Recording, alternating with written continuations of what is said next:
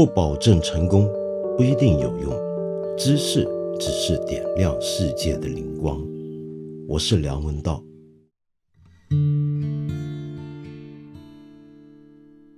卡尔拉格菲 （Karl Lagerfeld） 昨天去世了。这位刚刚去世的不世出的设计大师，服装时尚设计大师，他也是个读书人啊。你知道他有多少本书吗？他毕生收藏了三十万本书，你没听错，是三十万本。呃，他的书海之浩瀚，我相信你在网上很容易找到他的家的照片，可以作为见证。只不过呢，他这个常常出现在镜头里面的这个满墙满墙的书的他的甜蜜的小窝啊，我每次看到我都觉得很奇特。他这些书的摆放方法跟别人是完全不一样的。老佛爷的这些书的摆法是打横着摆的。那么从我们一般喜欢书或者藏书的人的角度来讲，这其实是一个特别不利于拿书出来的一个办法。那么为什么他会喜欢打横摆呢？我听过有些朋友啊，就说：“哎呀，你看这个老佛爷时尚大帝，肯定呢只是喜欢把这个书摆着好看，他自己是不看的。”你又错了，他是真看的。当然，他看不完这三十万本书，他是真喜欢看书。那么平常他生活很忙碌，呃，身兼 Chanel、Fendi，还有他自己的同名品牌 Karl Lagerfeld 三大时尚品牌的创意总监，应该很忙碌。但是公余呢，他喜欢躲起来自己读书。呃，当然他更喜欢藏书啊。他曾经说过，他这辈子呢，呃，到了后来呢，已经没有任何东西想要收藏。除了书之外，所以他不会留下任何空间给别的东西，所以我只可以说，他喜欢把书打横着摆这件事情，要不就是出于美学的考虑，他的审美的特殊的品味，要不就是他的一些怪癖。那么说到他的怪呢，他也的确是够怪的。比如说，我很爱猫，我很多同事都是猫奴，我认识的很多朋友都喜欢猫，Karl Lagerfeld 也喜欢猫。他有一只小猫啊，我记得几年前看过一个电影介绍，那只猫呢就叫做 s h o p e t 朱比特。那么这个猫呢，他养它养到九个月大的时候，他已经为这个猫记下了四本日记。这个记录猫的日记是怎么样能够记满四本呢？原来他在里面很清楚的去记录他每天什么时候去小便，什么时候拉屎。然后每天吃多少东西，吃什么，呃，这些都记录下来。那么当然，他这么忙碌，常常出去看秀啊，那么出席很多的时尚公关活动。那么那个时候呢，就找家里面的阿姨、佣人继续给他记录这只猫的生活点滴。呃，这个他爱书的方法跟我们不一样，爱猫的方法也跟我们不一样。果然是个很奇葩的一个人。那么老佛爷的去世，当然在很多时尚圈子里面是引起巨大的一个震动。呃，我在这里呢也跟一下热潮，呃，八卦一下。我今天特别要八卦的事情呢，是他跟另一位跟他同代的了不起的设计大师圣罗兰之间的关系。呃，我个人呢，其实我是比较喜欢圣罗兰的风格。那么，尽管两个人都是做女装的，我也不会买他们的东西。而 Karl Lagerfeld 这个牌子当然也出男装，但可惜呢，并不是我那杯茶。Karl Lagerfeld 的创作呢，其实我很难说它具有什么样的风格。因为他不同的时期创作出来的东西都绝对可以很不一样。他帮三个品牌做创意总监，三个牌子出来就真的是各有各的气派。但圣罗兰不一样。那么因为圣罗兰很年轻的时候就创立了自己的独自的品牌，所以一直掌握着一套特殊的语言风格。我记得去年我去马拉喀什，也就是圣罗兰晚年最常居住的这个摩洛哥的很迷人的城市。我在马拉喀什去看了一个他的博物馆，那个博物馆建得很漂亮，是专门用来纪念圣罗兰的一生以及他的创作，相当小巧。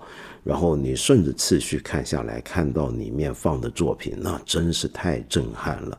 我尤其喜欢的是他一九六六年，他当时还在迪奥，还在迪奥的年代，他设计了一个系列叫 La Smoking 的女装，是为女士设计的一套服装。那么我们把它中文翻译叫烟装。那当年是太震撼、太震撼的一件事情了。因为迪奥这个牌子呢，在那个年代给人的印象就是一个古典的、优雅的一个时尚品牌。但是自从圣罗兰接手之后，他却做出了当年看来很前卫的事情，以至于在当时很多人。还对他的作品是毁誉参半的。那么，比如说像我刚才说的，一九六六年的这一套女装系列啊的照片，你可以找得到。那里面的女孩子穿的简直就是男士的西装，白色的礼服衬衫，黑色的传统呃英式男士的身装，里面叫做 smoking jacket 的那种衣服，然后穿长长的宽脚的黑西裤，这是真的是很震撼。因为虽然我们知道 Chanel 很早就已经为女孩子设计裤装，但是那个裤装到底你看得出来是为女孩子设计的？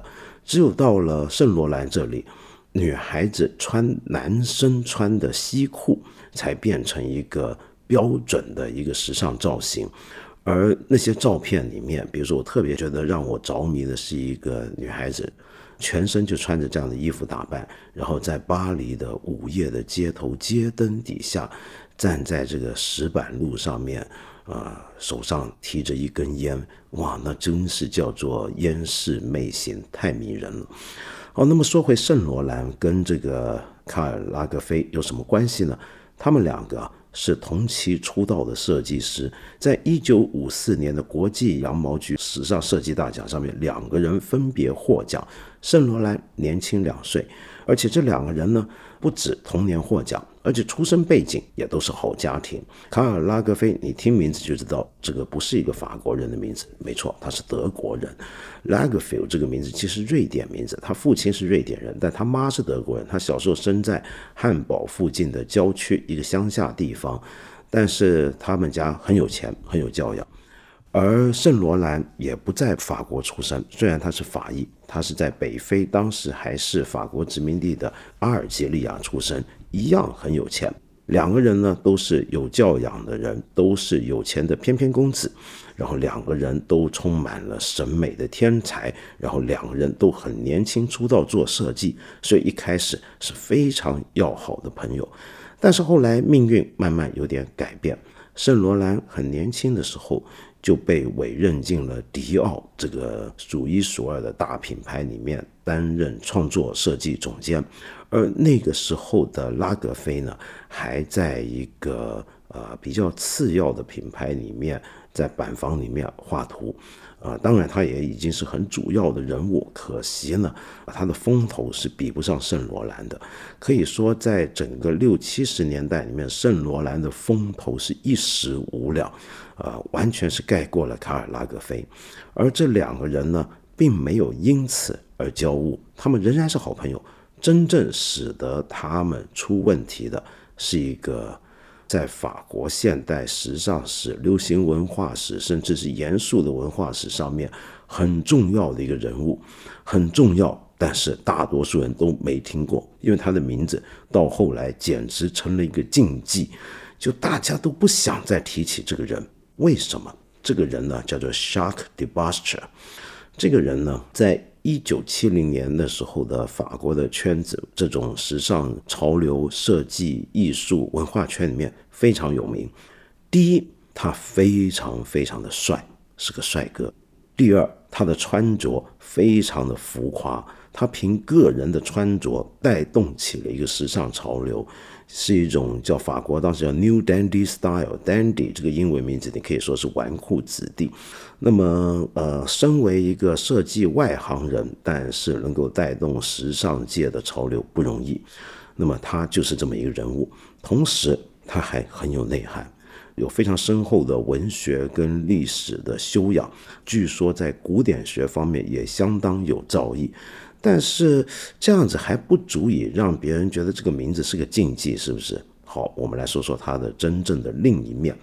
他是一个双性恋者，而且是一个毫无节制的性上瘾的人，疯狂的追求性爱，同时呢喜欢喝酒，喜欢开药，呃，所有你想象得到的最放荡的、最黑暗的生活。都是他的最爱。在一九七零年代的时候，他甚至办过一些非常有名的 S.M 派对，人数最多的时候，参加者据说达到一千五百人，而且举行了历史上最庞大的一个杂交仪式。那么，这个杂交仪式的核心是一个我不能在这里说下去，以免我们这个节目以后被禁掉的一个名词。那么，当年那个时候参加这个性派对的人呢，呃。除了时尚圈，然后玩音乐、各种潮流人物，呃，各种慕名而来的人之外，也有一些文化界、学术界鼎鼎大名的人，比如说我非常崇拜的法国哲学家福柯，没错，而福柯也跟刚刚我说的这个 Shark d e b u s t e r 有一手。那么跟 Shark d e b u s t e r 有一手的人太多太多了，其中一个就是圣罗兰。而当时圣罗兰已经有个很稳定的拍档，那就是后来在他临死前跟他结为哈婚姻关系的这个皮埃尔贝尔杰。那么两个人已经很好，可是呢，在一次晚饭上面，啊，卡尔拉格菲介绍了这个刚才我说这个花花公子给圣罗兰，而这个时候这个花花公子其实跟卡尔拉格菲已经是在一块的了。那么你想想看，卡尔拉格菲老佛爷。他身边的这个伴侣是全巴黎乃至于全法国最有名的花花公子，每天在外面胡天胡地的。老佛爷心里面是什么想法呢？那么根据前两年啊，一个法国记者 Mahi Otavi 他的一本书，那么这本书呢很难得的访问到了卡尔拉格菲。他打破禁忌，这么多年不愿谈的这段往事，他吐出心扉谈了。他说啊，当年他跟这个花花公子在一块，其实十八年没有性生活，很奇怪，是不是？这个她的男朋友是花花公子，天天在外面爽，然后老佛爷跟他居然没有性生活。那么后来呢？呃，据说这个 Shark d e b u s t e r 他也说，老佛爷这个人。呃，其实他只爱工作，他不会爱上任何人。那么，因为卡尔拉格菲是一个非常非常自律的一个人，过着一种清教徒般的生活。那么，所以他跟他这个伴侣简直是天南地北、南辕北辙的两种完全不一样的人。妙的是，尽管他跟他这位花花公子伴侣没有性生活，但是这个花花公子搞的那个恶名昭彰的。长达好几年的那个 S.M 性派对的资金，却是老佛爷支持的，这是不是一个很奇怪的事儿？而圣罗兰自从在那顿晚饭上认识了老佛爷的这个伴侣之后，就爱上了他，然后就红杏出墙，背着皮埃尔贝尔杰跟他在一块，然后最后还分手。那么，尽管皮埃尔贝尔杰仍然是圣罗兰的生意伙伴，协助他一起管理他的圣罗兰这个品牌，但是感情生活上已经破裂了。他虽然爱上圣罗兰，深深爱着他，但圣罗兰这时候爱的却是一个不该爱的俊俏美男子。嗯，然后呢，老佛爷怎么办？然后老佛爷为这事儿就跟圣罗兰翻脸了。严格讲。不是为了老佛爷主动，而是皮埃尔贝尔杰。他发现为什么我的爱人圣罗兰离我而去，是因为他爱上了这个帅到连念高中的时候，他的高中女老师都会迷上他的这个 Shark d e b u s t e r 嗯，那 Shark d e b u s t e r 是谁介绍给圣罗兰的呢？那就是老佛爷。那老佛爷为什么要把自己的伴侣介绍给圣罗兰呢？那是存心的。就是他要故意来破坏圣罗兰的人生，想搞垮圣罗兰的设计师生涯，因为他妒忌圣罗兰当时的势力如日中天。他居然这么想，结果就跟拉格菲呃翻脸了。那么卡尔拉格菲到后来呢，一直没有办法再跟圣罗兰他们重新交好，而圣罗兰果然也堕落了，有十几年里面呢，就天天嗑药呃喝酒。然后迷上了那种疯狂无度、放纵无度的生活，但是问题是那段期间他的创造力很惊人的好，比如说出了一款香水，直到现在都是经典的，就是圣罗兰的那款香水，名字叫做鸦片，这个名字是不是就已经改得够绝了？好，那么说回这个花花公子 Sharks d e b u s t e r 呃，像这样的一个人啊，通常到最后恐怕不会善终。果然，他三十九岁，一九八九年九月因为艾滋病去世。而他死了之后，圣罗兰呢就进入了一个低谷时期，不知道是不是自暴自弃，很难振作起来，要靠进一步的药物来麻醉自己。所以后来，尽管他仍然推出作品，可是尽量不在公众眼前露面。而在那段期间，很奇怪，连老佛爷这个非常自律的人，好像也进入了一个特殊状态。嗯，九十年代的时候，老佛爷的创作有一度陷入一点低潮。那么更重要的就是他的身形简直是暴涨，肥得不像话。我们现在看到的印象中的，大家各位今天会在媒体上面看到的 Carl Lagerfeld 的标准的图像，就是一个很高的白领的衬衫，然后穿着一个黑色的剪裁的很恰当的很瘦身的西装，然后戴着一个镶上了呃珠宝和首饰的领带，然后手上永远戴着露指的黑色的皮手套。然后脸上面总是挂着一副大墨镜，是不是？那么这是一个帅老头、酷老爹的一个形象。可是各位有没有看过他摘墨镜的样子呢？偶尔也有。但是你又有没有看过他身形暴涨的样子呢？你查一下，你会看得到。就是那段期间，他什么时候才终于减肥呢？那是到了后来。据说是因为他看中了一个设计师的作品，这个设计师就是现在大名鼎鼎的 Hedy Slimane。他当时呢在迪奥当创意总监的时候，出了一系列的男装，啊，那系列男装真的是太厉害了。呃，我也有过一两件，但是呢，这个男装可怕的地方在于它太瘦太瘦了。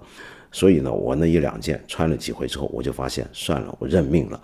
而卡尔拉格菲他说，他为了要穿上他设计的男装，他决定减肥，一年减了四十二公斤。这是什么样的一个意志啊？要锻炼自己。那么说起这个 Hedy Slimane 也很有意思啊。他呢，其实最早是在圣罗兰工作，圣罗兰很赏识他，请他进来，在他的设计室里面。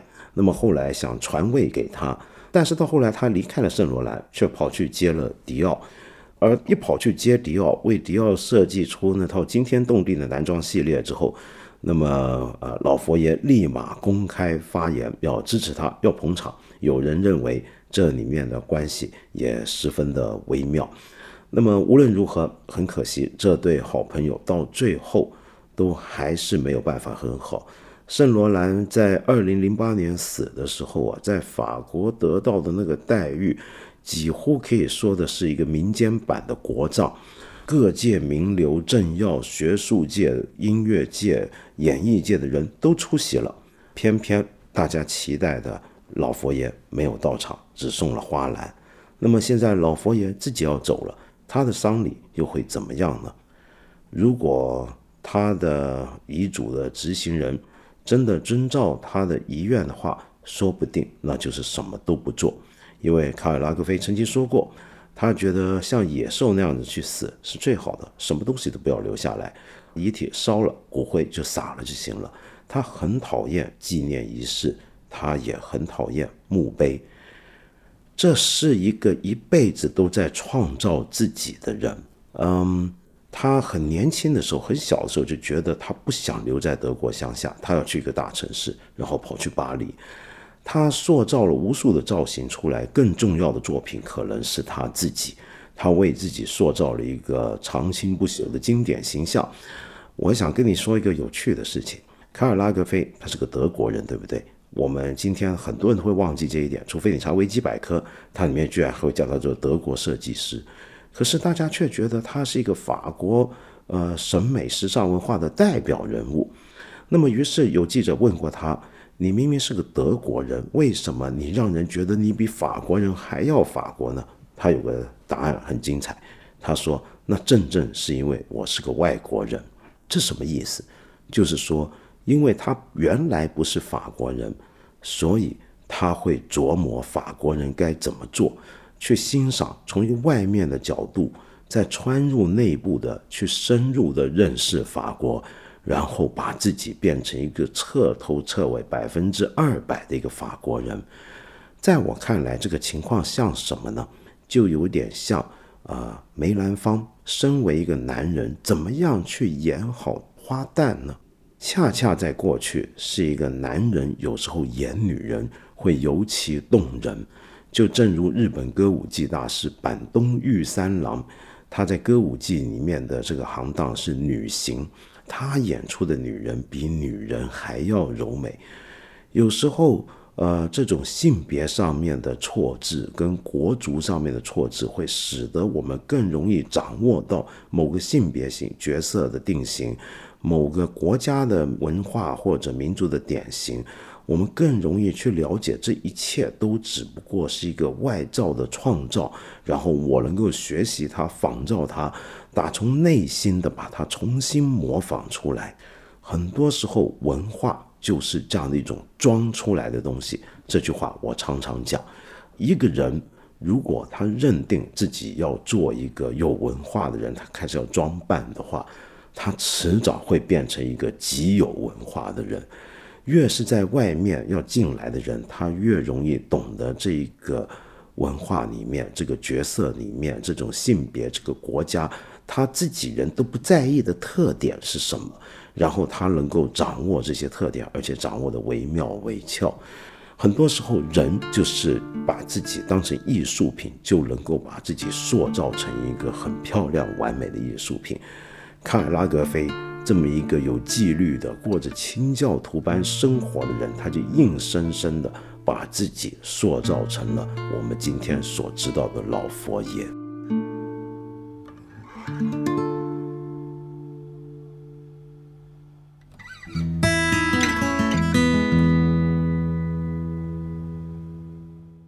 呃，我今天在这里呢，就不具体去回答。各位给我提出的问题了，我想综合一下。